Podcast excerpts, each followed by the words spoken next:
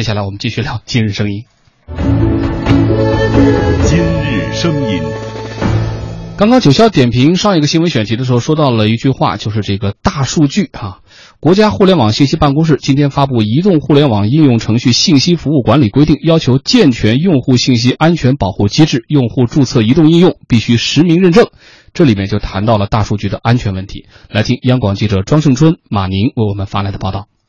据不完全统计，在国内应用商店上架的应用程序超过四百万款，且数量还在高速增长。网信办有关负责人介绍，少数应用程序被不法分子利用，传播暴力、恐怖、淫秽、色情及谣言等违法违规信息，有的还存在窃取隐私、恶意扣费、诱骗、欺诈等损害用户合法权益的行为。规定明确，移动互联网应用程序提供者应当严格落实信息安全管理责任。首先要按照后台实名、前台自愿。的原则对注册用户进行真实身份信息认证。阿里巴巴安全专家胡斌认为，这有利于政府将更多公共服务接入互联网。这是一个基石。就如果说我们所有网民网友。在网上的这些账号当中都能做到你是诚信的，是实人是认证的，那么我们的相关政府部门他就敢于将更多的服务内容开放出来，不然的话你这些号都是小号都是水号，那他不敢啊。很多服务功能他出来以后会收到这些网络灰黑产的攻击跟侵蚀，他就不敢。规定着重提到要建立健全用户信息安全保护机制，没有向用户明示并经用户同意，不得开启收集地理位置、读取通讯录、使用摄像头、启用录音等功能。不得开启与服务无关的功能，不得捆绑安装无关的应用程序。厦门移动应用从业者张东义，这个提供方要对用户收集都要有一个明确的一个告知，我觉得是对一些不规范的一些做法啊，统一有一个一个国家层面的一个说法。此外，规定还向移动互联网应用程序提供者提出建立健全信息内容审核管理机制，依法保障用户知情权、选择权，尊重和保护知识产权，记录用户日志信息并保存六十天。等要求，同时规定还要求互联网应用商店的服务提供者也应对应用程序提供者履行管理责任。感谢记者的报道。呃，这里面说到底，App 新政会把网络实名制呢分成两大层次：一是要求 App 提供者对注册用户实行呃实名制；第二呢是要求 App 商店对上架产品提供者信息的实名制审核。对 App 提供者注册信息的实名制内容并非是单一的，用户既可以通过移动电话号码实名，也可以通过身份证等其他信息实名。所以呢，也有朋友反映了，说这个如果不放心把自己的隐私信息交到一个很小众或者刚刚上线的 app 手中，我们是不是可以直接用微博啊、微信这样的各类社交账号授权登录啊？当然，这个东西，呃，一方面大家说这个对于啊防止一些不法分子利用 app 做一些这个不法的勾当是有好处的，大伙儿支持。但另外一方面，大家可能也多多少少有担忧啊，就是我提供了我的实名信息，那这个大数据是吧？就就就就交到他的这个数据库里去了，他如果出现了比如被滥用啊，或者管理不当被别人盗取，这个责任又该如何来界定？等等吧，我们还是请出我们的两位观察员，九霄。我觉得像这个网络管理的话，就跟咱们的民事权利一样，也需要一个最终的民法典。当然，这个民法典，我觉得更应该把它叫做《个人信息安全法》。如果没有这个个人信息，因为咱们实际上到目前为止啊，互联网在中国发展的这么快，尤其个人信息所面临的风险越来越大的时候，也同样就跟那个民法典一样，我们呼吁了好多年，这个《个人信息安全法》。始终是蒙着那个神秘的面纱，而且现在这个面纱恐怕比民比这个民法典的面纱还神秘，因为民法典已经有了一个制定的一个时间表，最快可能在二零二零年就有可能完成这个制定啊。但是个人信息安全法作为调整和规范。所有的人在网络世界里面的民事权利，那我觉得这个法典应该尽快的进入到这个，起码进入到一个叫议事日程当中去。咱们是不是尽快去完善所有的这个网络的经营者，包括这个 app，也就是手机应用程序的提供者，包括我们这个最广大的用户之间。到底是一个什么样的民事关系？到底我的信息被他滥用之后，或者被他做了其他的违法行为之后，他应该承担什么责任？我做了不应该做的事情，应该承担什么责任？如果这些原则和规定没有一个基本界定的话，恐怕这个纠纷啊还会不断的继续。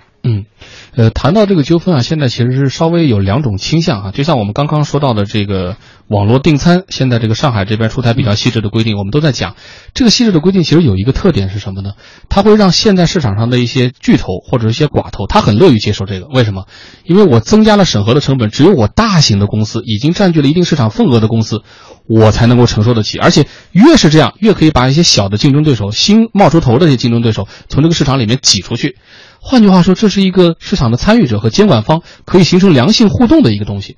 但是我们讲的这个 app 实名制呢，大家就有这样的担忧，就是很多的 app 这个经营商啊，他可能我拿出来一个东西是吧，每天还上架几百万个呢，这个东西里面可能符合某一方面的特征，但是它是不是就很健全？我以后可能有一点一的版本、二点一的版本，我慢慢的鼓励刷新呗。但是你现在这么一弄呢，你比如以前经常我们能看到的在在地铁里出现的那个先生您好，您您您扫码注册一下吧，这个也替我完成一下，这就不好做了，因为你现在要实名日注册了，好多朋友就会想，我我凭什么？万一我也不认识他，原来只是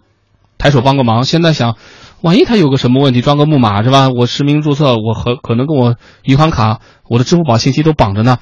这一来，对 app 的推广是不是多少也会形成一些冲击呢？当然，也许这样的担忧是多余的哈。我不知道天瑞老师怎么看这里面的问题。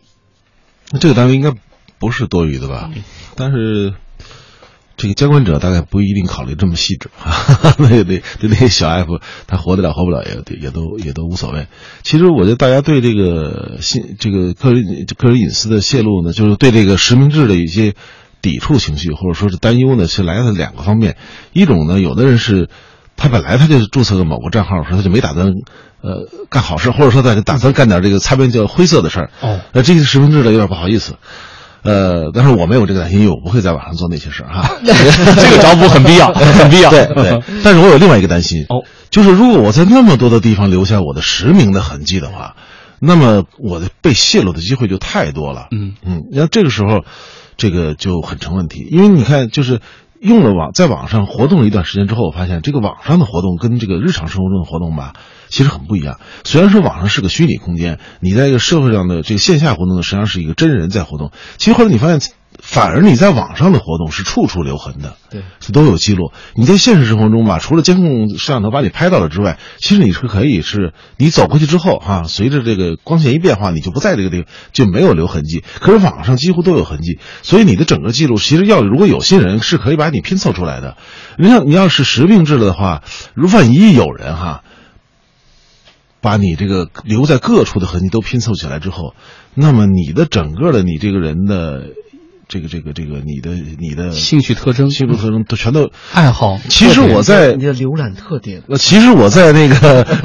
那个我在那个淘宝上买了一段东西之后，后来我就我就对对对对对，我就我就说。我说，其实现在淘宝那个，如果有一个小二在背后看着这个叫张天卫的家伙在买东西的话，他除了这个张天卫长什么样他不知道之外，这个人的形象他比我还了解我自己呢。因为有时候我买东西，我今天买东西和明天买东西，我这我我都不记得我买过什么东西。他如果把你串起来之后，他你你你的身高体重，然后你的偏好，你对颜色的偏好，你的年龄啊，一切一切，他你吃什么喝什么用什么，他一拼凑起来之后，你的你就作为一个肖像已经都画出来了。他只要再和你这个实人真人。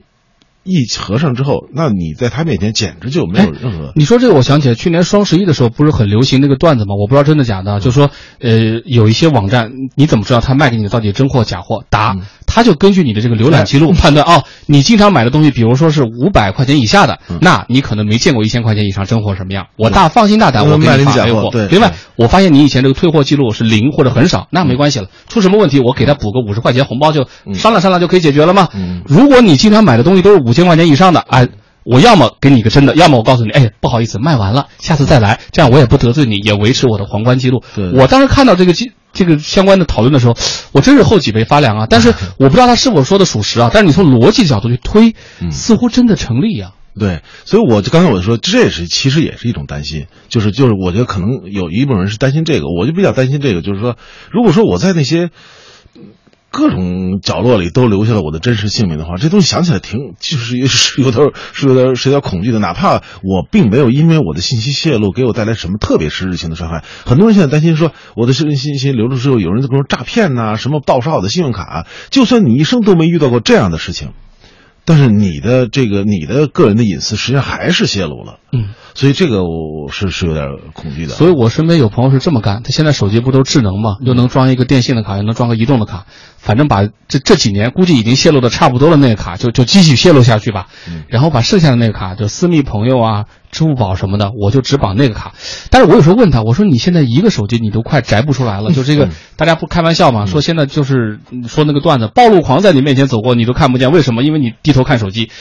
你你还忙得过来吗？俩号，而且两种身份，你自己不会分裂吗？就这可能也是个难题吧，九霄。我觉得就就哎呀，这个这个这个这个网络世界吧，当你它当它以一种海量的以一种大数据的方式袭来的时候吧，它其实跟着对咱们所有的这个监管监管者，包括监管的方式，他提出的挑战都是前所未有的。所以回到刚才那个话题，就跟咱们刚才说那个上海出那个对网络餐饮的那个监管方式的。那个探讨一样，就是你如果还想回到原来的那种传统的监管方式，那那就很简单了。原来传不任何时候咱们的监管就是先立一个规矩，然后人盯人，然后只要你犯了错我就追究你，这个当然简单，谁都能想到。但是这个理念啊，如果你在网络世界里的监管方式和监管行为呢，仍然套用原来的传统方式的话，碰到的可不光不仅仅是这个监管。没有效果，甚至还有可能起到一些其他方面的一些，呃，大家意想不到的一个效果。就刚才很简单的，就是如果我浏览一个是一个手机的这个 app，浏览一些应用程序，都变成了一个裸奔者的话，我我觉得就像刚才天文老师说的，我可能这一辈子都不会碰见那些网络诈骗行为。但是你试想一下，你每次在低头的时候，每低一次头。就把自己的信息暴露给一个你可能永远不知道的一个人和藏在背后的一个组织的话，你是不是觉得后背后背凉？这个一阵发凉，这个后真的这个，所以所以我说有的时候吧，咱们对于网络的这个监管方式的时候呢，有必要从监管的很多原则上回到一些源头，就是个人信息安全的一个保护这儿。我真的呼吁啊，咱们能尽快的进入到这个立法探讨去，嗯，给所有的人一个安心。嗯，我说一句可能是跟前面的调子不一样、泄气的话吧。也许未来我们就是生活在一种裸奔的状态下，嗯，这就是我们未来的新常态。我怎么想起这个呢？你你，我突然想起很，